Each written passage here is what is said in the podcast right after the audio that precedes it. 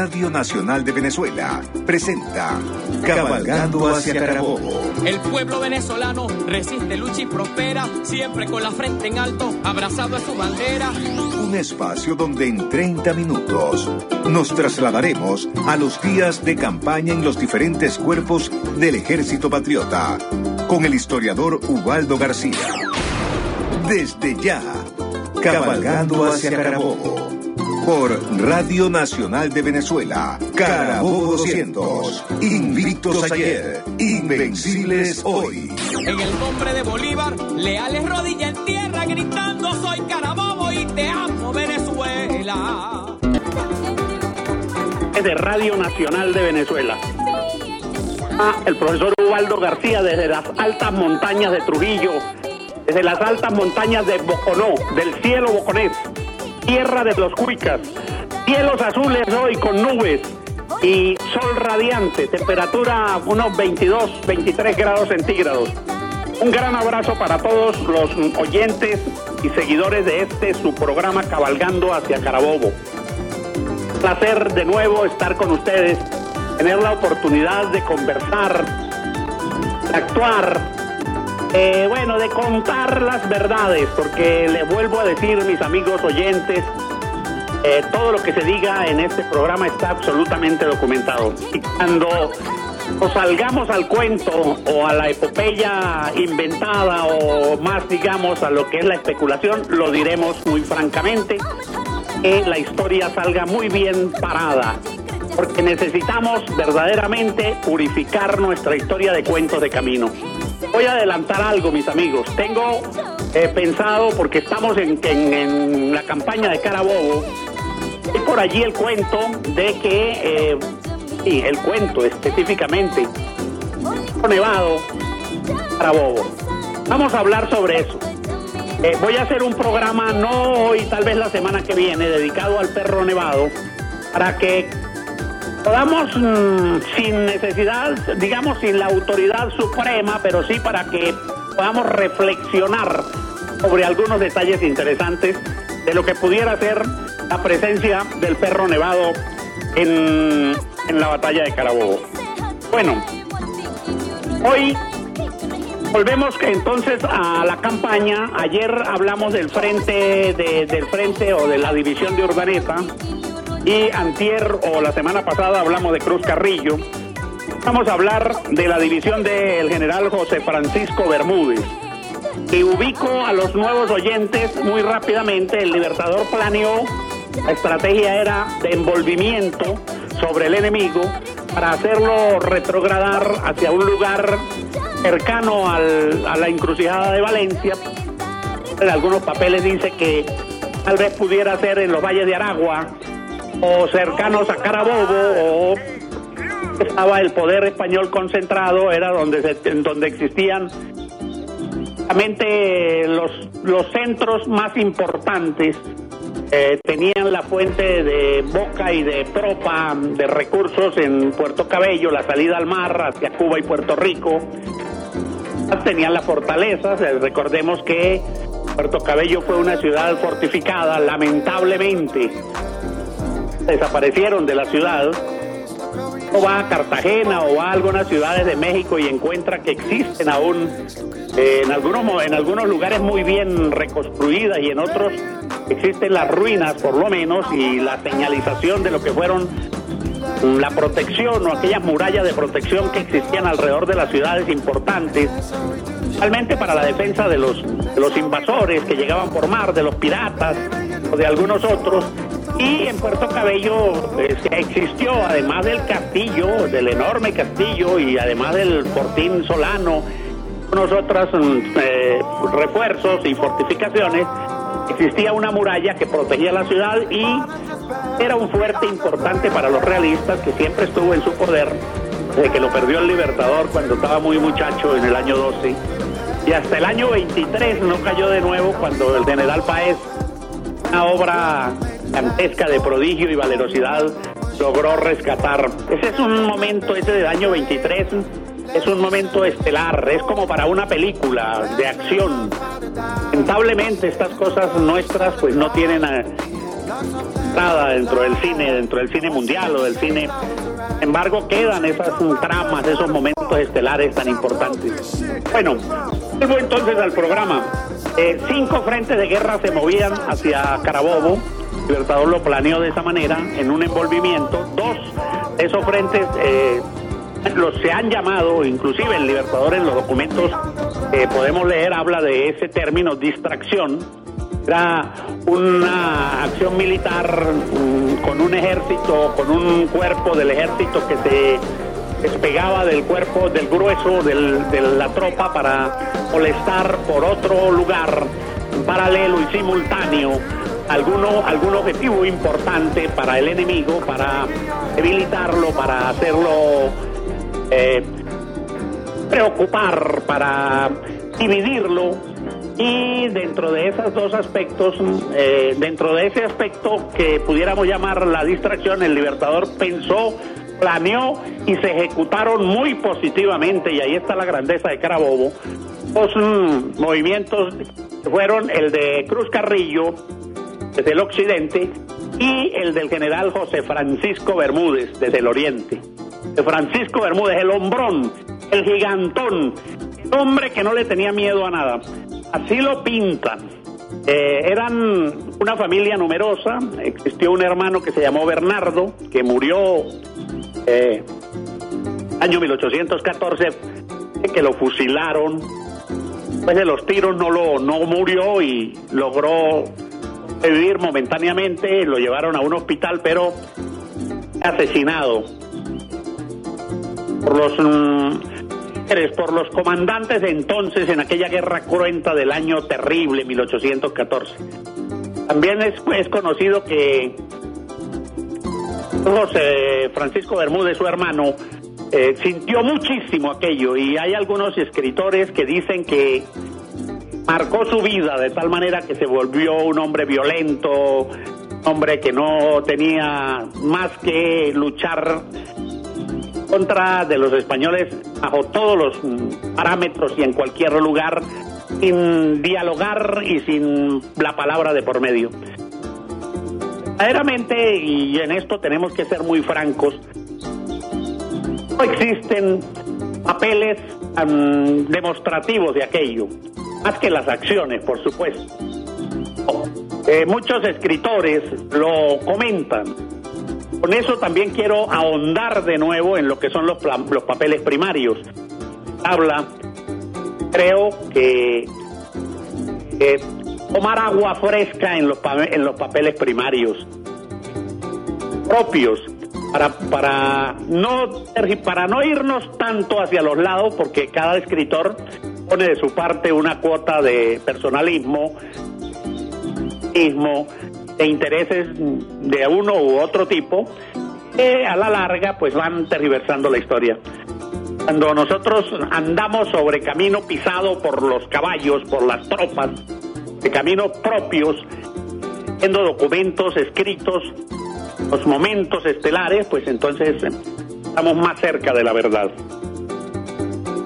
Francisco Bermúdez eh, era oriental, mm, fue un hombre que estuvo en la pelea siempre, desde los inicios, fue miembro de aquel grupo de Chacachacare que vino con Mariño, venía Piar, también venía el joven Sucre, el muchacho, muy joven, 1800, 1813, imaginémonos, había nacido, Sucre nació en el 95 y al 13 tenía que 13, 14, 18 años, apenas vinieron a apoyar en ese año 13 tarde. Mariño era rezongón y era... Ya hablaremos de estas cosas, aun cuando nos duela, pero los documentos lo dicen.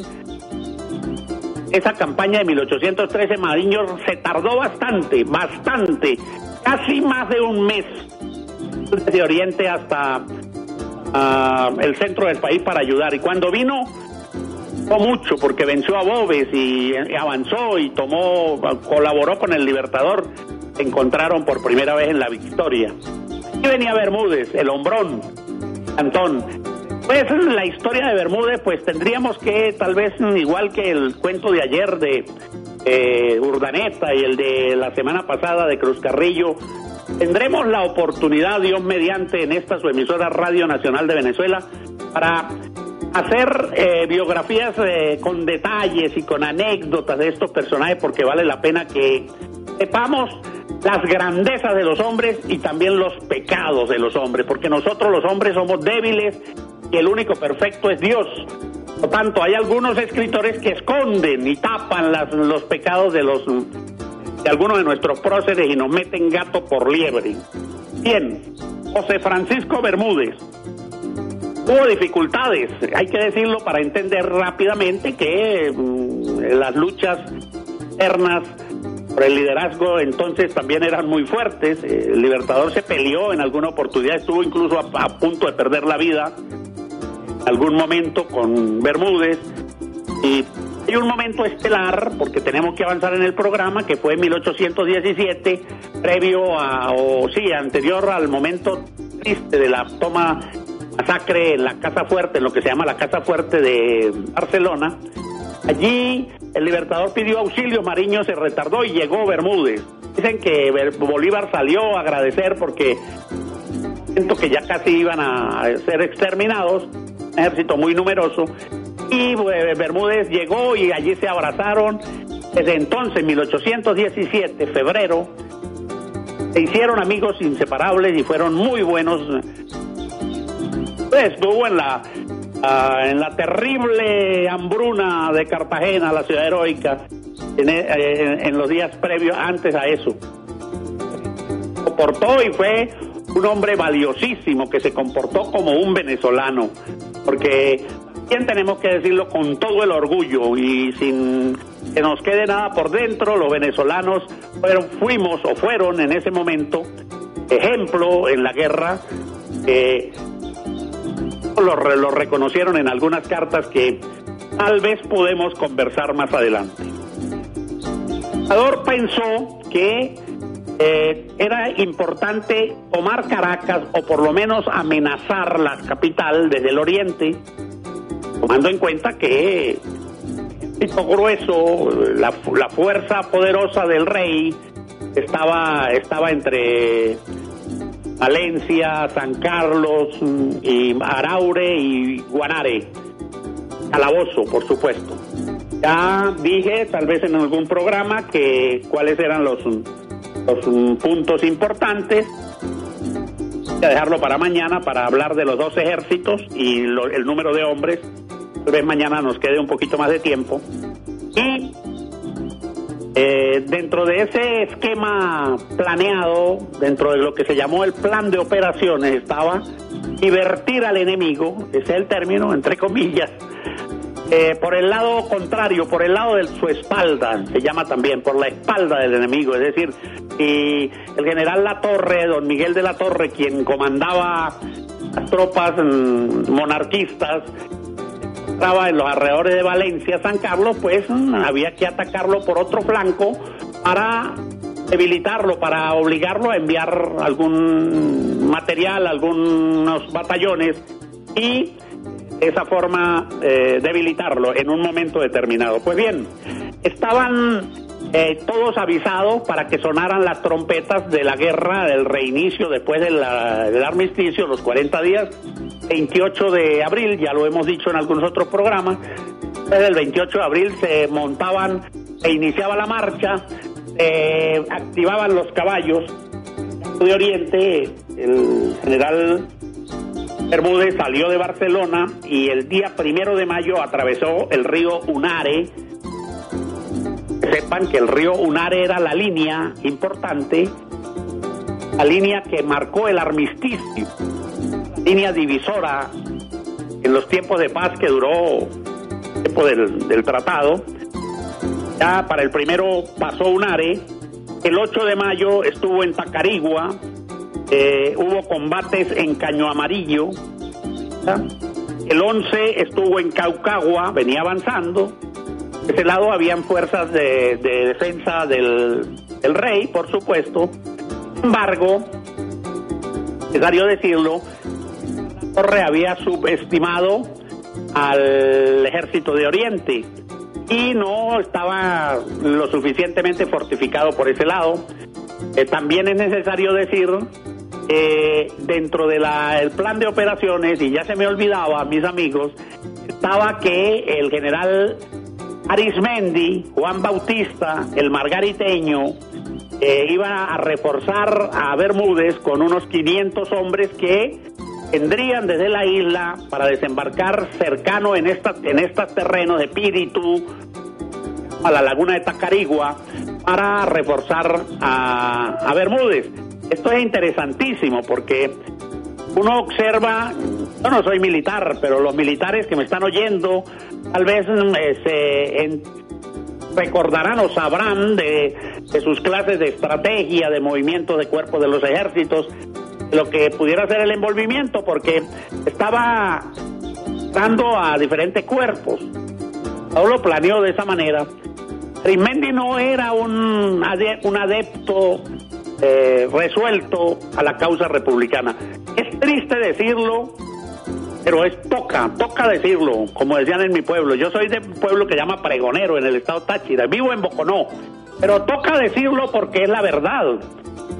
El año 1819 eh, se negaron a salir, el general Urdaneta hizo preso a Grismendi, lo amarró y lo llevó embarcado hacia, hacia el Orinoco, hacia la angostura para que lo juzgaran por por falta de, respeto e insubordinación, porque no cumplía una orden que se le estaba dando y allí esto está absolutamente documentado. Lo del año 19 es una gran pena, pero así está y también en esos papeles se puede uno eh, enterar de la grandeza y la nobleza del general Urdaneta. Eh, valentía, de enfrentar a los margariteños en su tierra, al jefe de los margariteños en su tierra. Ahora estamos en 1821. Resulta que eh, Urdaneta estaba comprometido por una orden de regresar, de entrar, de venir a colaborar. No vino. Así de sencillo. Eh, estamos a, a 28, no llegó. Y el tipo llegó, discúlpeme que lo diga así, pero llegó el 30 de junio Oh, discúlpeme, perdóneme. Salieron el 28 de febrero. Un momentico, vamos a aclarar las cosas. Salieron el 28 de, abril, era el día de salida. No llegó. Avanzando. El día primero pasó el río Unare, el día, el ejército de, de Bermúdez. El día 8 de mayo, en Tacarigua hasta el 11 en Caucagua. En el rodeo hubo un combate, se llama Después del Guapo, el 13 de mayo, siguieron avanzando, ahí no había llegado Arismendi todavía, y Bermúdez tomó Caracas el 14. El día 14 dice, viva, viva la República en la plaza central de Caracas con su ejército formado. Estaba dando los frutos requeridos. Ahora el día 14 todavía estaba saliendo de Barinas hacia Guanare. Ese plan de operaciones orquestado a tan grandes distancias, sin teléfonos celulares, sin carreteras, sin automóviles, pero las órdenes llegaban. Les quiero informar que próximamente, tal vez esta semana, estará saliendo un artículo eh, en el diario El Correo del Orinoco de Caracas sobre estos temas, el espionaje, los caminos, los detalles de cómo se, se dictaban las órdenes y cómo se cumplían pasaban en, en los, los intentos. Después de que eh, el, el general Bermúdez tomó Caracas, orden o las instrucciones del Libertador en el plan general decía que se reorganizara, siguiera avanzando sobre los valles de Aragua. Es decir, que entonces avanzó por la cercanía de los Teques hasta un pueblo que se llama El Consejo y llegó a la victoria. Esos días posteriores estaba el 16, el, el 18, el 20, hubo en la victoria. Eh, por supuesto que venía la reacción, que era lo que se esperaba del, de ese movimiento de diversión. Eh, la ley de la acción y reacción, eh, los movimientos, los mm, sistemas de espionaje e inteligencia de los realistas también funcionaba y empezaron eh, desde Caracas a pedir auxilio porque venía avanzando un cuerpo para tomarla. El don Ramón Correa, hay un coronel Pereira, y estos pidieron auxilio, llegaron las notas a, Valencia, contaron entonces, eh, le llegaron los mensajes a, al jefe que estaba en San Carlos y el jefe ordenó unos cuerpos, unos batallones desde Calabozo al frente nada más y nada menos que el sanguinario Morales, José Tomás Morales. No, discúlpeme, era José Tomás Bobe, se llamaba José Francisco Morales. Eh, Tomás Morales, discúlpeme. Era Francisco, era tocayo con Bermúdez. Eh, este es un hombre también con muchísimas charreteras que había estado en la guerra desde el año 10, desde el 12, Estamos en el 21 y veremos cuánto dura, porque es uno de los que más dura. Eh, Morales había estado eh, bajo la dirección de Monteverde, de Boves, de Morillo y ahora estaba eh, de segundo a bordo con la torre. La torre le, le, ordena que vaya a Caracas y avanza. Empieza a mover con 2.000 hombres. 22 de mayo está en Villa de Cura, el 17 de mayo estaba en el rastro asignados. El 22 de mayo estaba en Villa de Cura. Estuvo en La Victoria. Eh, Morales eh, avanzó sobre La Victoria y Tocayo Bermúdez retrocedió hasta el Consejo.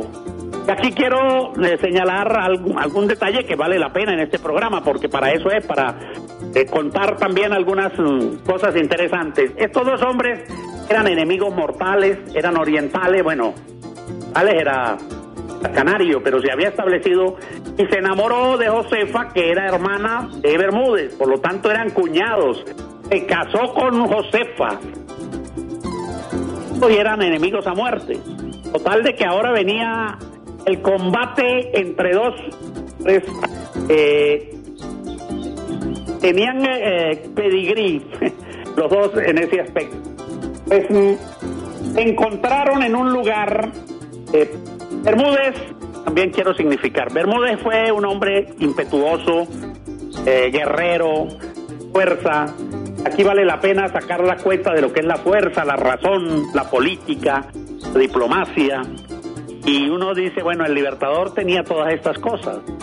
Cambió muchos de sus compañeros, de los que lo acompañaron, eran bravos, pero le faltaban algunas otras cosas, algunos otros detalles de su personalidad para ser un líder integral, completo, eh, que tuviera la trascendencia de nuestro libertador, sin colocarlo en la gloria tampoco ni santificarlo, simplemente sus obras lo demuestran. Órdenes del libertador para Bermúdez era que no diera batalla si no la tenía ganada.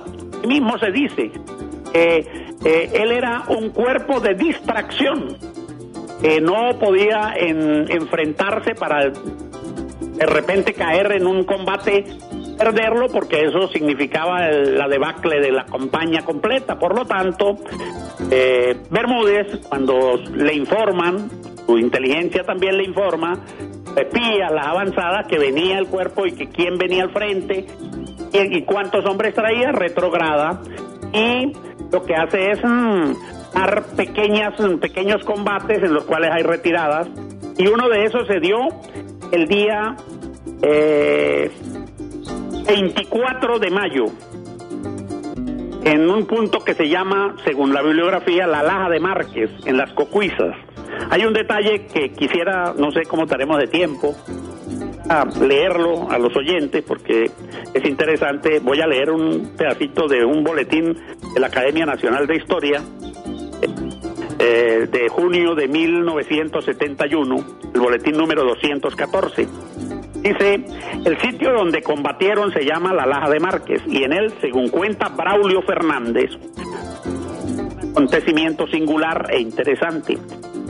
Avanzó ya al atardecer porque aquí tenemos que aclarar que ellos combatieron, pero se hizo tarde.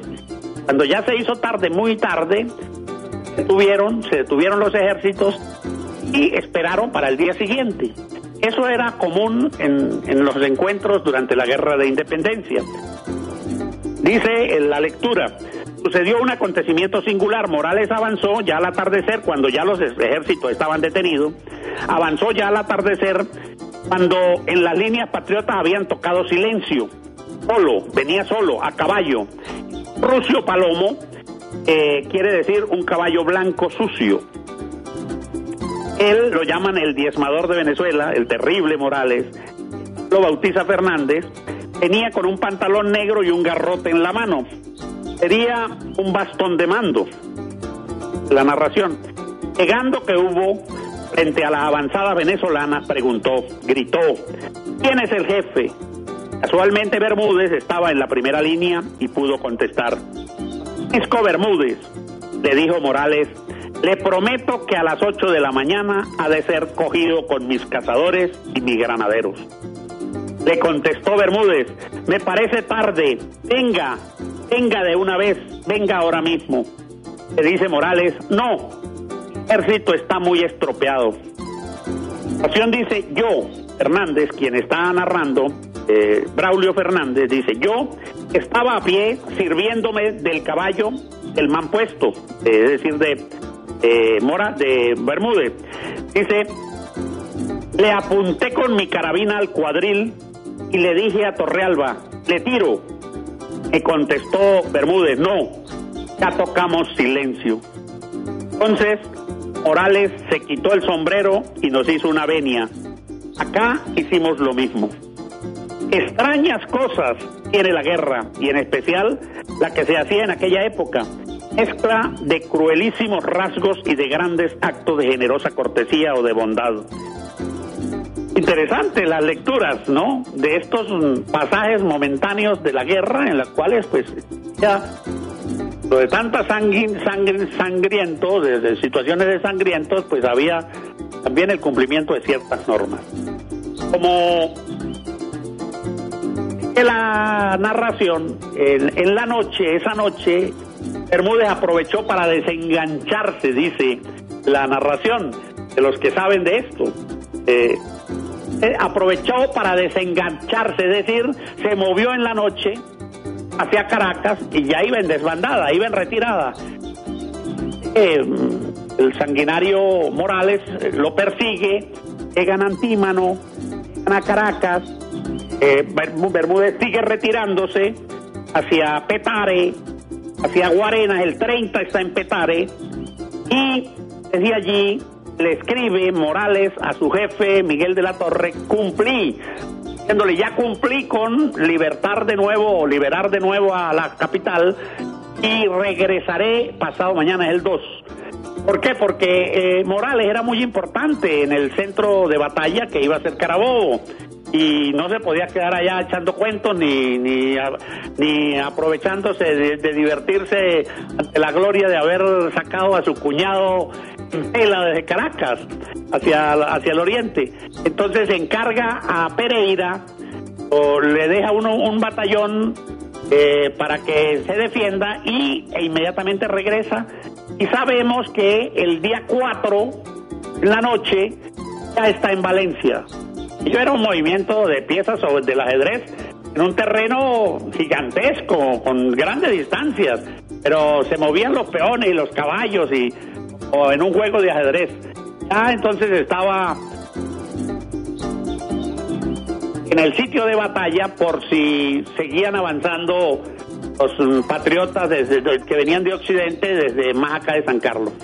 Bueno, ¿qué termina de pasar entonces en, en el oriente? Morales, ya entonces Arismendi, llega el 30, por último llegó Arismendi, hay una carta del Libertador de esos días antes, donde dice cosas que no nos han contado, eh, muy triste y muy enojado porque no él no sabía que había llegado, lo que sí sabía era que no había venido y ya se había tardado más de un mes. Además sabía que ya tenía los antecedentes de, de dos años atrás cuando fue capaz de mentir y de decir cosas que no eran o salir, porque también quiero que sepan mis amigos que habían fuerzas de, de, de batallones completos que se negaban a salir de sus regiones. Ellos siempre fueron guerreros, hombres muy fuertes y allá en Margarita se llenaron de gloria en los tiempos de la independencia, en algunas batallas. Por algo lo llamaron los espartanos. Y allí precisamente es donde viene el nombre de Nueva Esparta, que cambiaron el nombre de Margarita por Nueva Esparta. Entonces, pero ellos tenían el defecto de que ellos no salían de su isla para combatir afuera, o por lo menos les costaba mucho, ya que ello trajo problemas. Bueno, regresó, en, llegó Urda, llegó Arismendi, eso se supo, estas cosas por los pasados, por lo, es decir, por los desertores, por los espías se sabían en el campo enemigo. Caracas se supo que llegó Arismendi, Arismendi era un hombre conocido, era un hombre sanguinario, fuerte, entonces aquello le dio mucho valor de nuevo a avanzar sobre Caracas. Bermúdez, con su ejército, vuelve otra vez sobre Guarenas y empiezan aquellos a pedir auxilio de nuevo, los españoles a pedir auxilio. Hay unos combates allí fuertes hoy de combate y hay incluso un día como mañana un muerto importante, uno de los comandantes de tropa de los españoles. Eh, ellos se da, entonces otra vez vienen al ataque y llegan hasta Caracas. El día 23, ya antes de la, del combate o de la batalla importante en Carabobo, se da, la, se da un combate en Caracas en el Calvario con Morales. Morales y Pereira ataca, mm, está allí Ramón Correa. Tantos detalles. Se me olvidaba mencionar a Sublet, discúlpenme la, audiencia, porque pues así como se me olvida, también fue verdad que Sublé fue un segundón siempre, con toda la propiedad, porque no es que tengo nada, sino que los documentos lo dicen. Eh, Sublet fue un hombre de, que iba siempre atrasito. Y en este momento que tenía incluso más mm, eh, altura dentro de la jerarquía que Bermúdez, eh, Sublet era vicepresidente para entonces de Venezuela era quien debería haber estado. Y hay una carta donde el Libertador le dice que vaya frente y, se encargue del comando.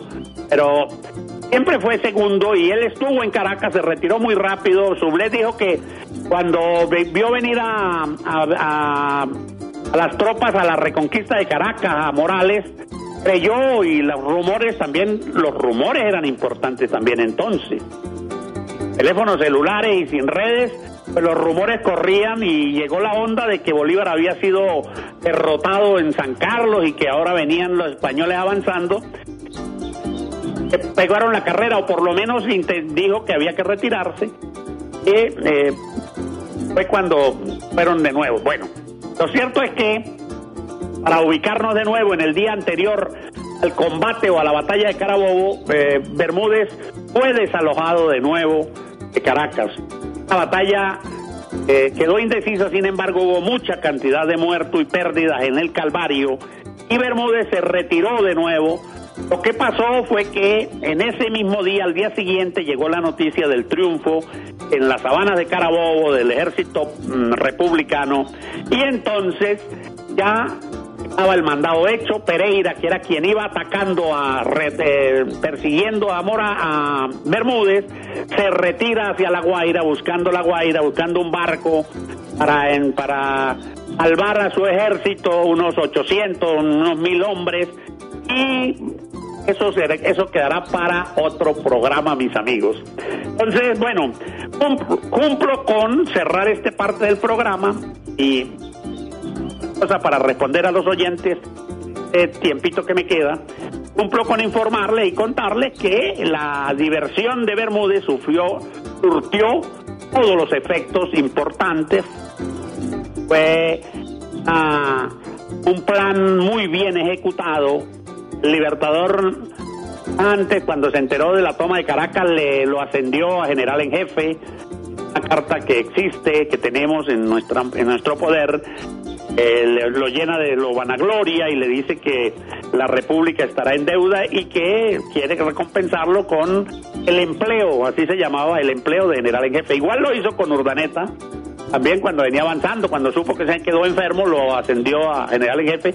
Y con Páez también lo asciende a general en jefe, pero en el, en el campo de batalla el 24 de junio, una vez que se había ganado. Bueno, mis amigos, eh, creo que he cumplido con la tarea de, de Urdaneta y bueno, ya mañana hablaremos entonces de Páez y de el ejército que viene avanzando desde, desde la PURE. Quiero saludar, bueno, de nuevo a los oyentes, un gran abrazo. Quiero dejar mi número telefónico para que quieran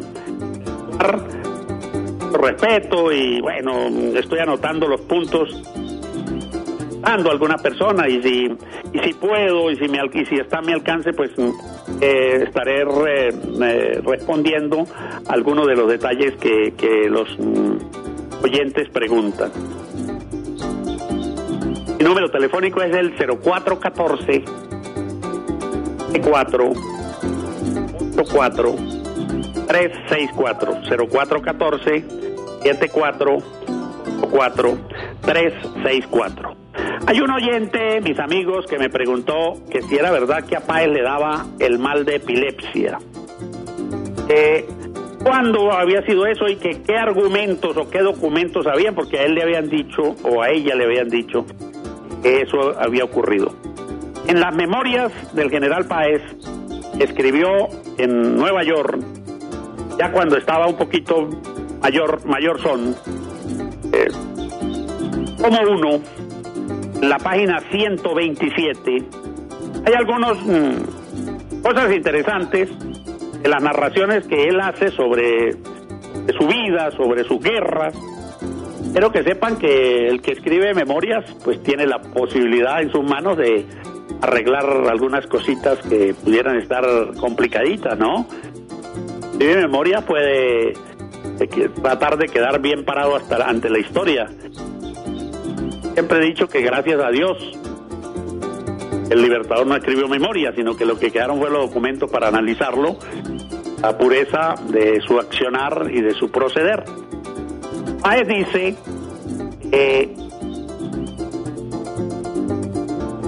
la batalla de Carabobo, reforzado ya, voy a leer, reforzado ya con 300 hombres de caballería que salieron por el camino real, cargué con ellos a Barbastro. Barbastro era el batallón tuvo que rendir sus fuerzas. Enseguida fuimos sobre Valencey, que es otro batallón, que iba poco distante de aquel otro regimiento, que apoyándose en la quebrada de Carabobo resistió la carga que le dimos. En ocasión, tuve yo a pique de no sobrevivir a la victoria.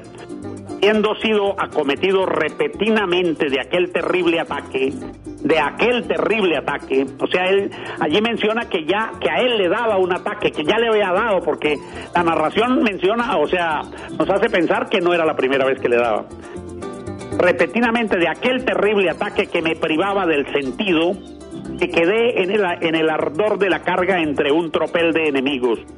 Tal vez hubiera, sido muerto y el comandante Antonio Martínez de la Caballería de Morales, oigan esto, el comandante Antonio Martínez de la Caballería de Morales no me hubiera sacado de aquel lugar. Tomó él a rienda de mi caballo y montando en la zanca de este a un teniente de, las de, los patriotas, de los patriotas llamado Alejandro Salazar, alias Guadalupe, para sostenerme sobre la silla, ambos se pusieron a salvo entre los míos. Hay una nota a pie de página que vale la pena, dice, todavía estoy, dice Paez, todavía estoy por saber el motivo que moviera a Martínez para ejecutar aquel acto inesperado, para mí providencial. Él era llanero de calabozo y siempre sirvió a los españoles desde los tiempos de Bobes, con justa fama de ser una de sus más terribles lanzas. Estuvo con nosotros la noche después de la acción de Carabobo en el, en el, en el cuartel, en el el campamento, pero no amaneció en el campamento. Más adelante lo volveremos a encontrar.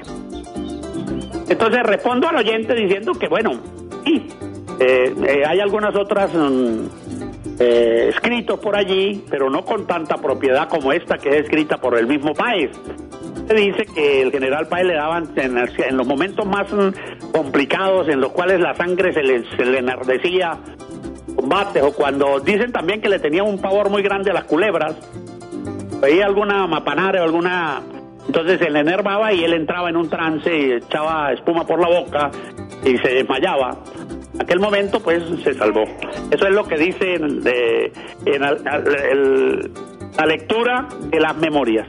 Bueno, mis amigos, llegó el momento entonces de despedirnos. Será hasta mañana en que de nuevo estaremos en otro programa cabalgando hacia Carabobo. Un saludo para la directiva de Radio Nacional de Venezuela. Por supuesto, un agradecimiento desde mi corazón, desde las altas montañas trujillanas. Mireya, que ha estado hoy pendiente y ayudándonos en los controles. Será hasta mañana. Les habló el profesor Ubaldo García. Gracias. Radio Nacional de Venezuela presentó Cabalgando hacia Carabobo. El pueblo venezolano resiste, lucha y prospera, siempre con la frente en alto, abrazado a su bandera.